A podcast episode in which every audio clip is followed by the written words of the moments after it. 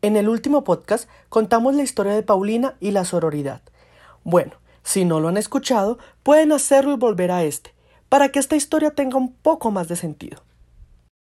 Mm, cuando comenzábamos con, el, con los círculos de sororidad, nosotras hacíamos un círculo de sororidad a la semana y hacíamos un círculo y todas juntas comenzábamos eh, a hablar de un tema y, y, las chicas que, pues que, que, que participaban, Jerry, Mari, Jailin, Suri, eh, siempre tocaban temas muy interesantes y, siempre daban su, su opinión, su vivencia en algún tema y, y, poquito a poquito se fue construyendo esa, esa confianza para opinar, para contar y sobre todo para, mm, para sentirnos más acompañadas.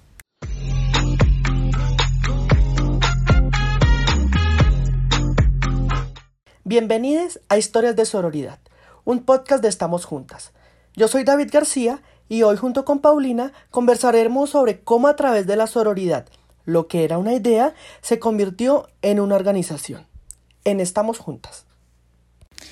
Bueno, eh, la organización o, o, el grupo, digamos que no comenzó siendo eso, comenzó siendo, digamos, solamente una, un motivo para reunirnos con mujeres, comenzó de una práctica reunirse, de hablar, de, de eh, aprender, y comenzó siendo un grupo muy pequeño, éramos tres contándome a mí, y nos reuníamos para conversar de lo que pensábamos y, y aprender sobre nosotras. Nos reuníamos todos los miércoles a las 2 de la tarde y poquito a poquito fueron llegando más mujeres hasta que eh, trajo su amiga, Jeris trajo su amiga, Suri trajo su amiga y así poquito fueron llegando más chicas interesadas y al final fuimos siendo un grupo de 25 mujeres. Bueno, Pau, para conocer un poquito más de Estamos Juntas, cuéntanos cómo empezó esta organización. Bueno, eh, en plena pandemia, fue agosto del año pasado, yo me fui a hacer un voluntariado a Tierra Bomba, que es una isla eh, en Cartagena, y comencé a compartir mucho con un grupo de amigas, Jerry, Mari y con, y con Ari. Y ahí en esa, como compartir con ellas, empezamos a, hablar y a hacer preguntas, y ellas nos comenzaron a hacer preguntas, y yo a ellas. Y Ari un día me dijo eh, que porque no hacíamos un grupo de mujeres, que necesitábamos un espacio para hablar, un espacio para, pues, para aprender, para, para estar juntas eh, como mujeres y pues para tener, digamos, un espacio donde podamos expresar estos, estas opiniones sobre muchos temas. Luego de estas clases, Estamos Juntas hizo una alianza con una empresa de copas menstruales y otra fundación para poder realizar círculos de sororidad y disminuir la pobreza menstrual. Pero, ¿en qué terminó eso? Una locura una locura porque nosotras teníamos expectativas muy bajas porque digamos que ahí pues no nos proyectábamos como organización y nada, solo era también digamos poder generar un impacto en donde ya veníamos trabajando. Y durante un mes hicimos una campaña de donaciones con la empresa y con la, y con la Fundación Aliada y pudimos recolectar 200 copas menstruales. Eso fue intenso, intenso saber que habían tantas personas interesadas en el tema, dispuestas a ayudar.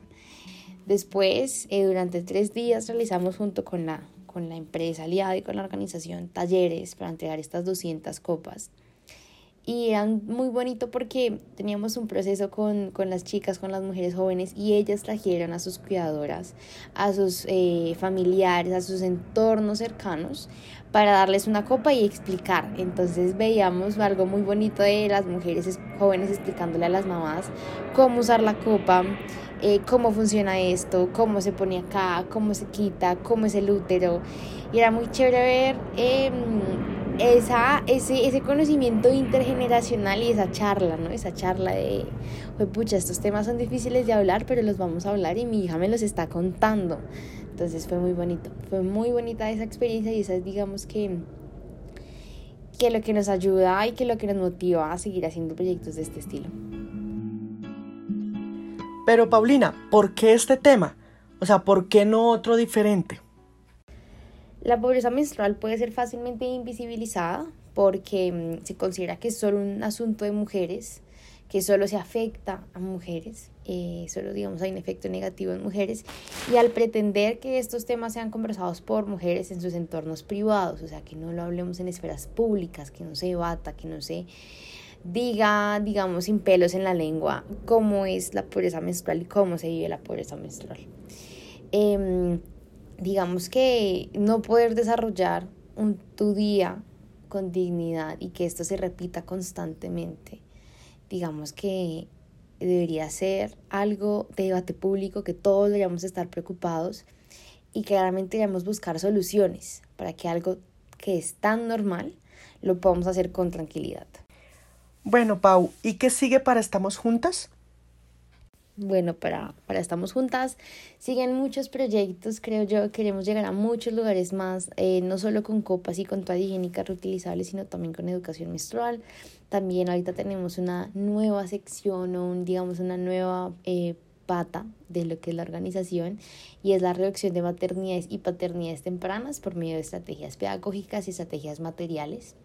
Y también temas de justicia económica, creo que esas, esas son como nuestros nuestros tres faroles en la organización y, bueno, la idea es poder crecer mucho más, generar muchos más aliados y aliadas que, que quieran unirse a esta causa y, y bueno, también trabajar con muchas mujeres más en muchos lugares de Colombia. Ahora, Estamos Juntas es una organización que trabaja por la reducción de la pobreza menstrual, las maternidades tempranas y la justicia económica. Conviértete en un inversor social para apoyar sus proyectos y conoce más en arroba estamos juntas raya al piso col.